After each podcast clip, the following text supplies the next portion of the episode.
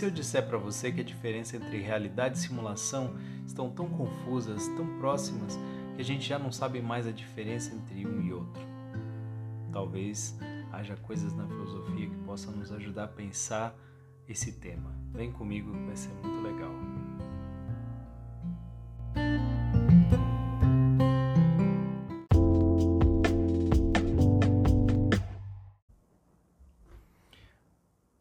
Todas, olá a todos, bem-vindos ao Filosofia para Dar Sentido.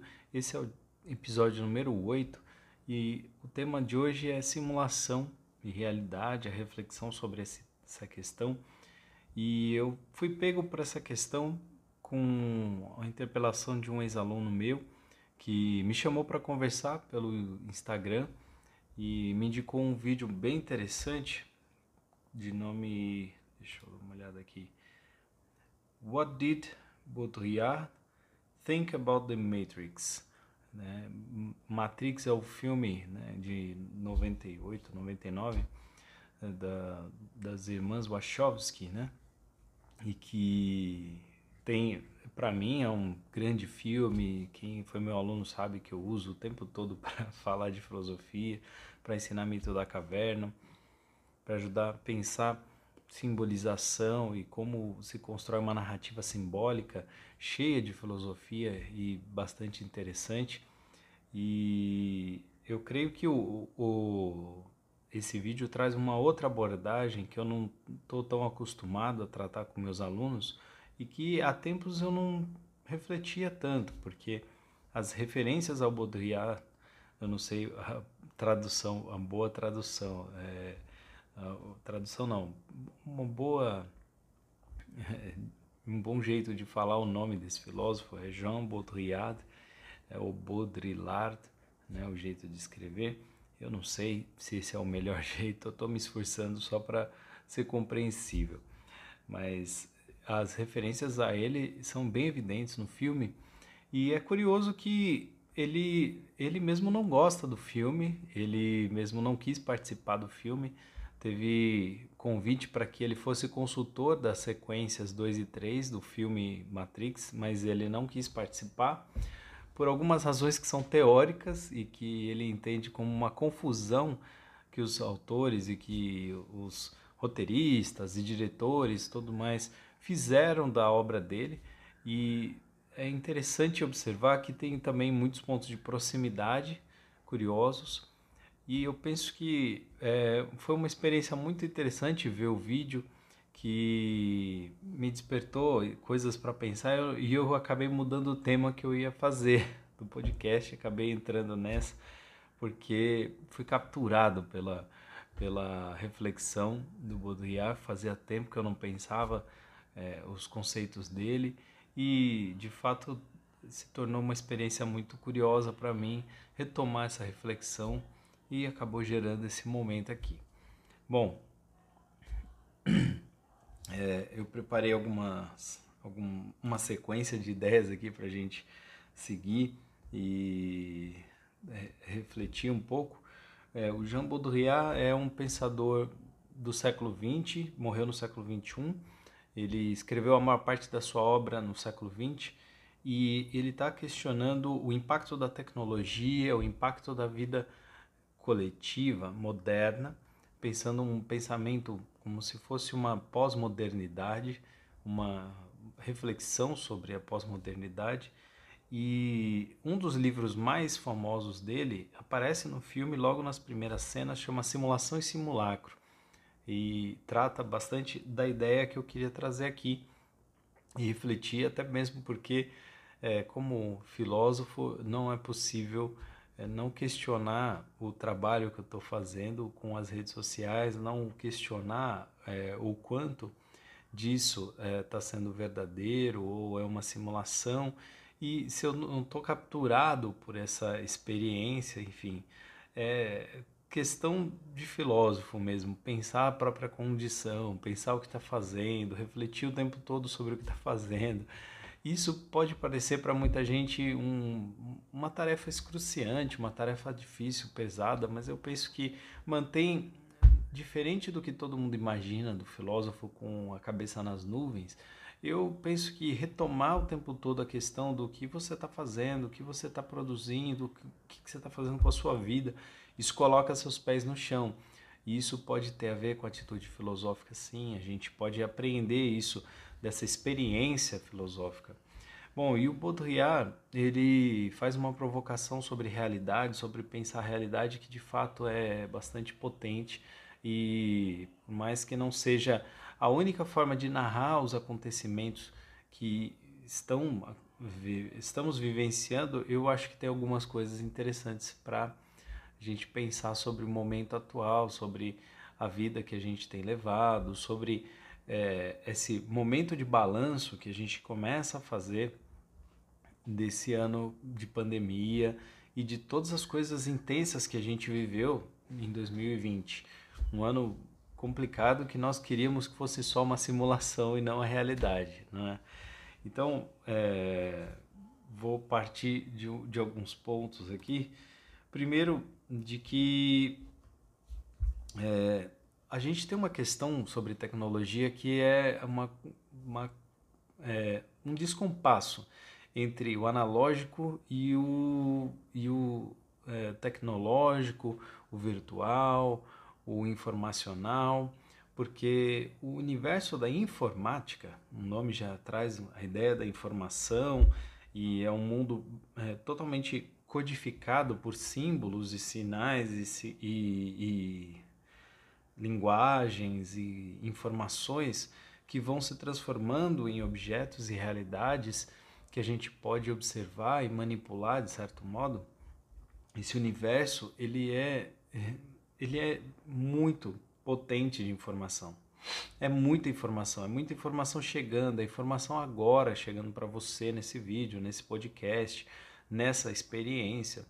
E, e, o meu objetivo é que você transcenda a pura informação, a mera informação, porque se tudo isso se transforma apenas em informação, isso não vai para lugar nenhum. Penso que, certa medida, concordo com o Baudrillard quando ele coloca que a informação hoje é tanta, é tanta informação desorganizada, informação é, bombardeada é, na nossa cara, na nossa, na nossa face. É tanta coisa que a gente não consegue é, capturar direito, a gente não consegue processar direito e essa hiperinformação nos coloca numa espécie de passividade que não nos deixa é, nos tornar sujeitos ativos. E esse ponto ele, ele vai ser retomado mais para frente, porque ele impacta na nossa visão do que é o sujeito, da ideia de sujeito, de subjetividade, que está na base de toda a reflexão sobre pensamento moderno.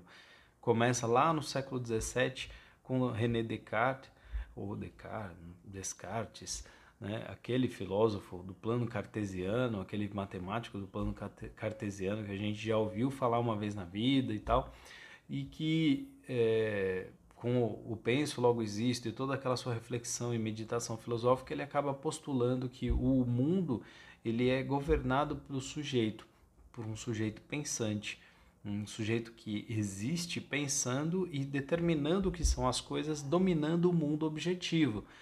E aqui a gente está diante de uma possibilidade de reflexão de inversão desse, desse plano, dessa referência, dessa ideia.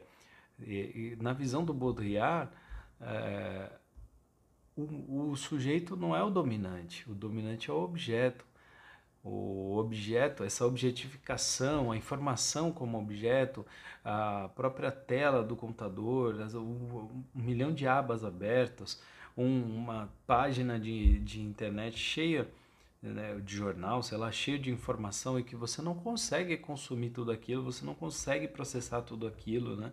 É como se refletisse na nossa face e a gente, por incapacidade, impossibilidade de absorver tudo aquilo, a gente simplesmente é, trava, a gente simplesmente é, se consegue reproduzir de alguma forma, é apenas na forma de um espelho, quase em, sem transformação, sem que haja um processamento interior significativo, tá certo?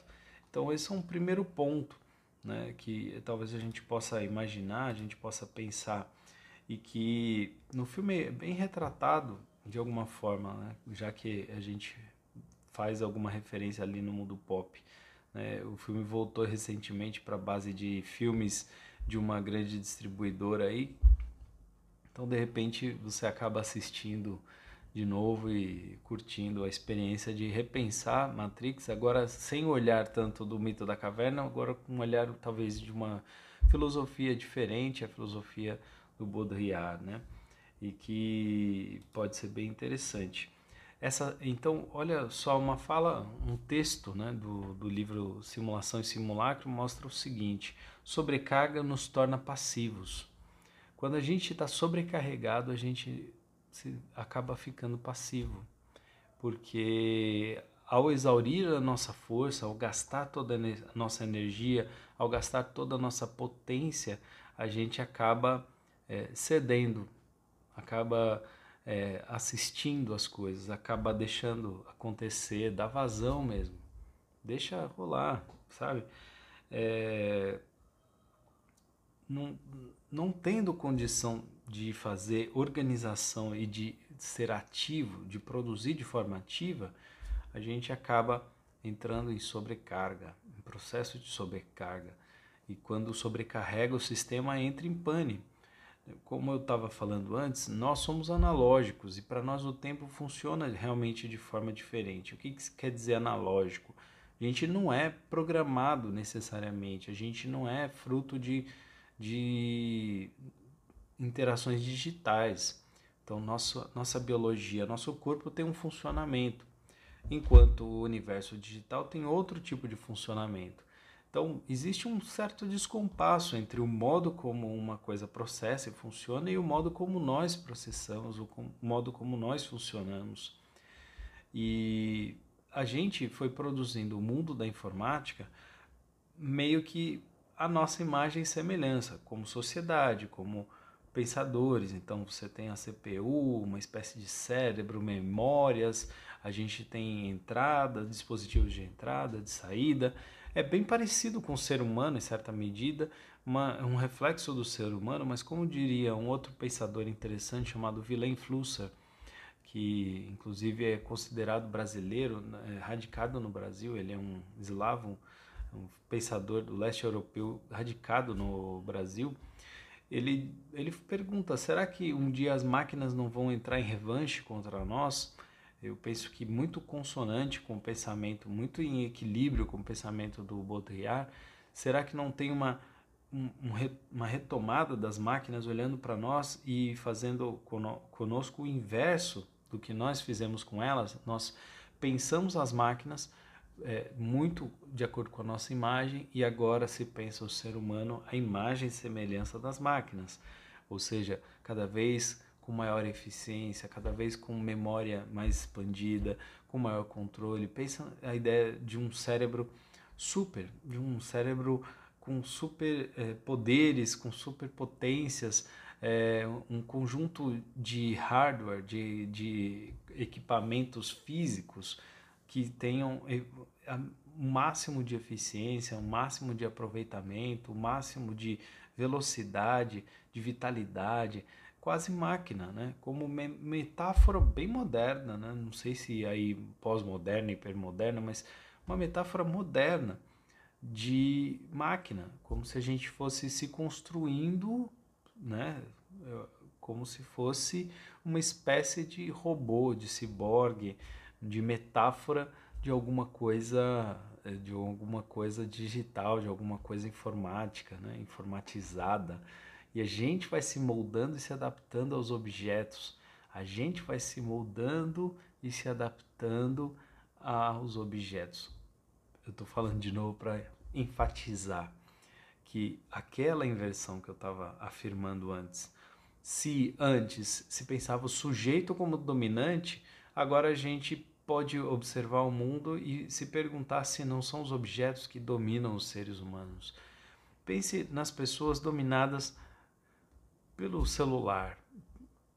O celular dominando a atenção, dominando a vida, ditando, organizando, super controlado com planilhas, com um monte de é, aplicativos que gerenciam sua existência, que gerenciam seus relacionamentos, que gerenciam suas, sua comunicação, suas conexões, sua aprendizagem, né? que gerencia sua comida, o peso, o remédio, toda, toda essa estrutura de vida tão complexa, tão complexa que você não parte para enfrentamento dessas realidades de forma ativa, mas de forma passiva, à espera da, da notificação que o celular te apresenta.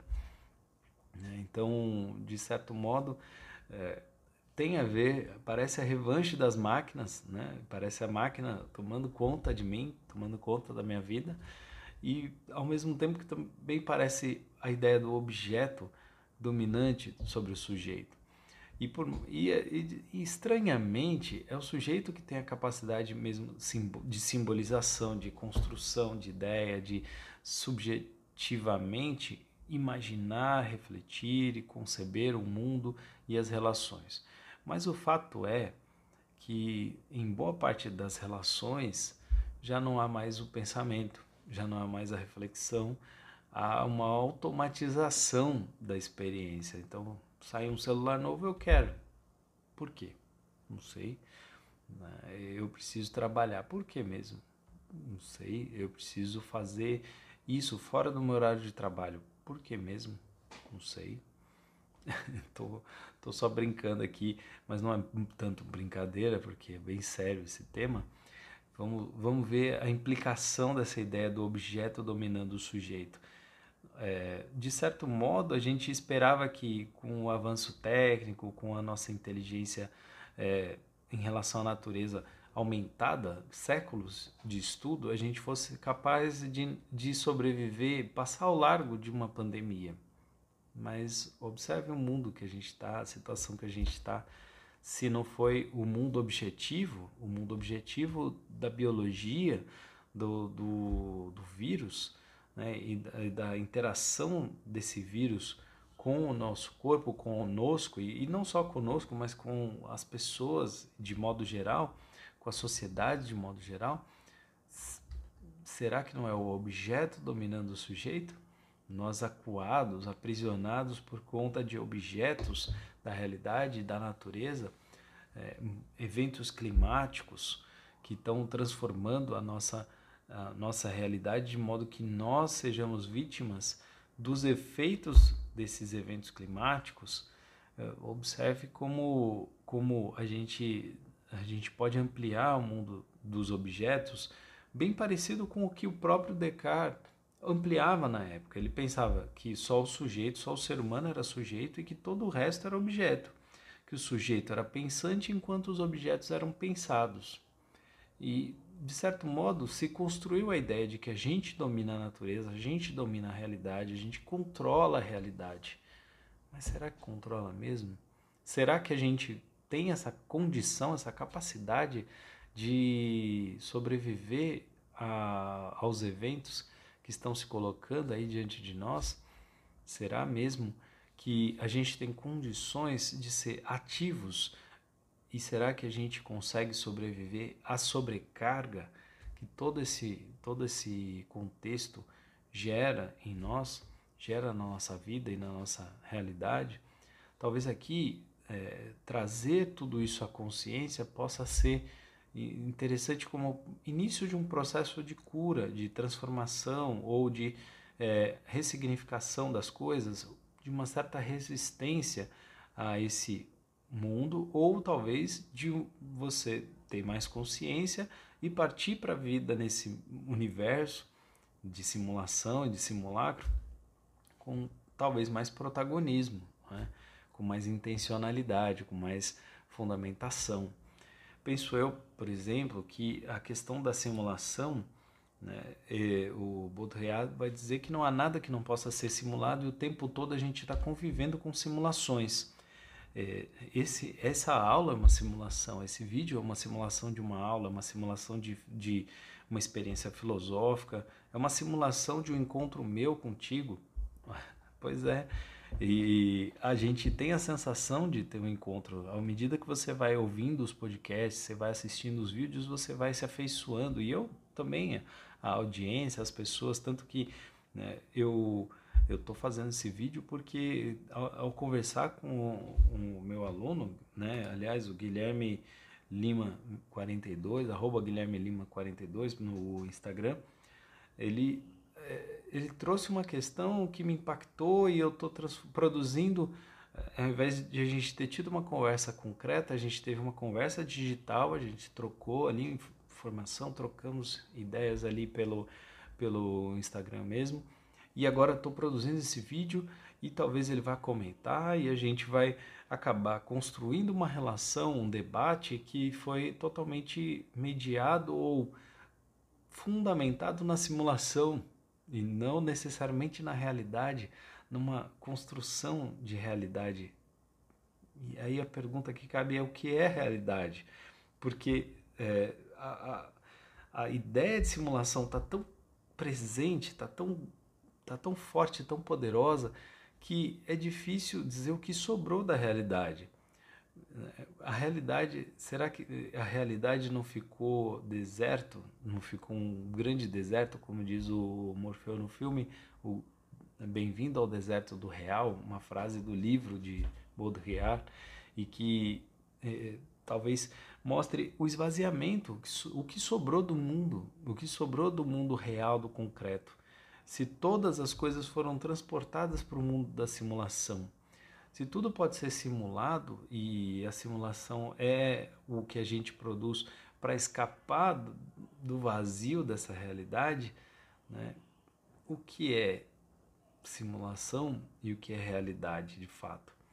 Porque a realidade não é necessariamente só uma experiência de vazio, né?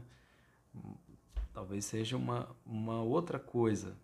Talvez tenha vazio, mas pensa assim, é, como, como algumas pessoas vão ter uma vida extremamente ativa, interessante na internet, mas a sua vida está passando por dificuldades tremendas na, na prática, né?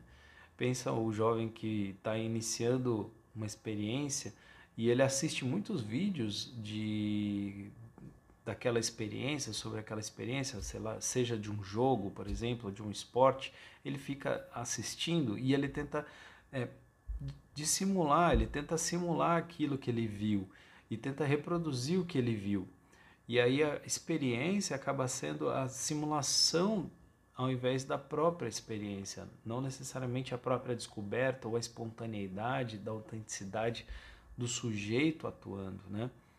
Vira uma, uma tentativa de simulação, vira uma outra coisa, né?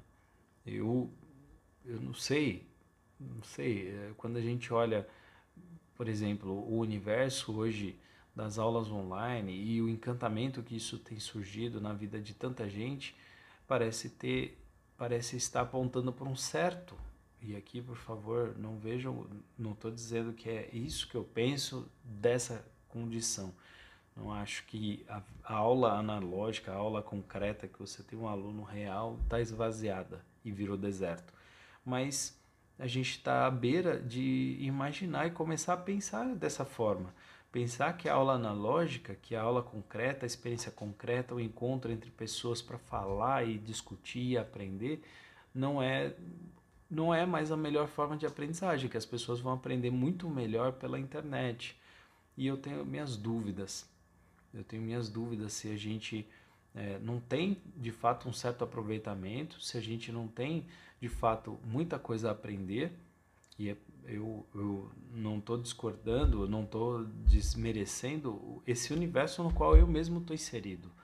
O que eu estou querendo dizer é que eu ainda acho que a aula concreta é fundamental, é importante. Eu estou imaginando que a educação analógica tem uma importância capital e não substitui a educação né, virtual e nem o, o inverso. Porque se de fato o mundo é mediado por tecnologia, por informação, a gente vai precisar aprender e conviver mais e interagir mais com essa realidade e, e questionar e se questionar quais são os limites de uma coisa e de outra, quais são as funções de uma coisa e de outra, é, tentar imaginar é, melhores usos e melhores interações com essas com essas realidades, com esses projetos, com esses universos. Então, qual seria o melhor uso para mim das aulas online? Eu tenho aproveitado bastante aulas online, para falar a verdade. Tanto que isso me motivou a fazer esse projeto. Eu, eu, eu pude perceber em mim transformações é, bastante interessantes. Né? E, e reconheço ali uma simulação, reconheço algumas coisas ali, por exemplo, que, que eu queria oferecer e que eu pensava, puxa, posso oferecer algo de interessante. Então, a ideia da própria simulação de, desse evento que é educar, desse evento que é ensinar, desse evento que é aprender alguma coisa, né, mostra como a gente está diante de um universo confuso, confuso, e que os limites, a diferenciação entre o que é simulação e o que é realidade estão tão difusos que a gente não sabe mais o que é uma coisa e o que é outra. E se uma coisa é mais relevante do que outra, que talvez isso não importe, talvez essa não seja a questão. Talvez aqui a única grande questão seja que a gente realmente imita muitas coisas, que a gente vai copiando coisas, que, que esse processo de cópia, de simulação, simulação daqui e dali, vai gerando um universo cheio de simulacros e a gente tem muita dificuldade de encontrar o que é autêntico, o que é verdadeiro, o que é concreto nesse universo. Mas eu ainda tenho fé, eu sou uma pessoa de fé, eu tenho ainda é, ideias de que seja possível achar e construir alguma autenticidade nesse universo e tentar validar alguma coisa de útil, de interessante e de poderosa nesse universo. O que a gente não pode é descartar a realidade, descartar a experiência concreta, descartar a experiência humana. Penso que realmente, né, para chegar a alguma conclusão, a gente acaba se tornando meio que objeto. Olha que, que, que maluquice. Objeto dos objetos. Objeto do universo objetivo, do universo com, das coisas. E as coisas, ao invés de servirem a nós, parece que nós é que estamos servindo a elas. Parece que nós é que estamos servindo a essas coisas. Parece uma análise meio, meio é, paranoica da realidade, mas é uma análise que pode muito bem nos trazer luzes para refletir, para pensar, para questionar a, a vida que a gente tem levado e buscar, talvez, achar os pontos de fratura e romper, quebrar as paredes, talvez quebrar e tentar clarear alguma, de alguma forma, se é que isso é possível, o que é e o que não é. Simulação, o que é a realidade e o que é a simulação. E aqui a gente está falando muito, a gente está habitando, está tá lidando com o universo do que é verdadeiro, do que é sincero, do que é profundo, do que não é engano, né, do que é consciência. E para fazer essa análise é preciso muito conhecimento de si, muita honestidade e penso que o refletir, a reflexão, a filosofia pode te dar ferramentas interessantes para lidar com tudo isso, para lidar com essas questões também. Então, que o pensamento nos guie não para o vazio, para o deserto, mas para uma existência mais rica, mais livre no sentido de poder afirmar mais, no sentido de poder conhecer a realidade e talvez moldá-la de forma significativa, tá certo? Então, essa era a minha mensagem para esse podcast, para essa semana. Espero não ter viajado demais. Conta aí o que você achou, por favor. Isso vai me ajudar bastante, me ajudar a construir uma melhor experiência, uma melhor ideia de projeto, de podcast, seja de vídeo, Né? Segue, entra lá no meu canal no Facebook, ainda tá com meu nome, é Maico Gonçalves da Silva.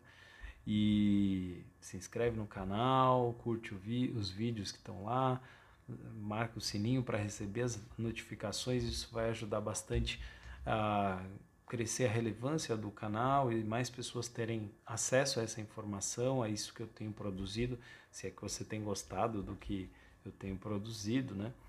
E no caso, eu tenho também o perfil no Instagram, arroba é, Gonçalves, né? Ponto oficial. E meu podcast está distribuído em várias plataformas, é, Filosofia para Dar Sentido.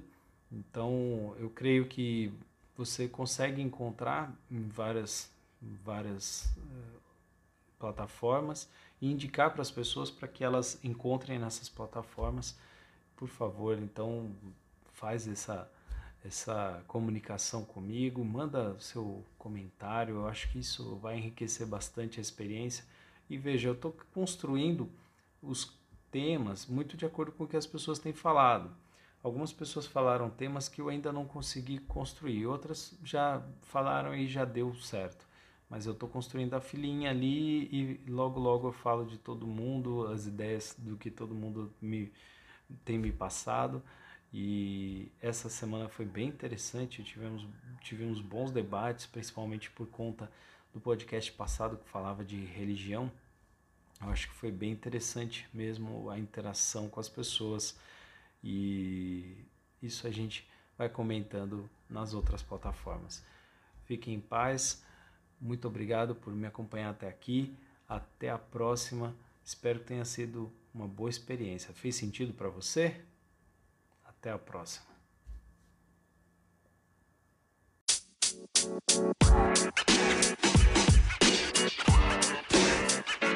you know, man.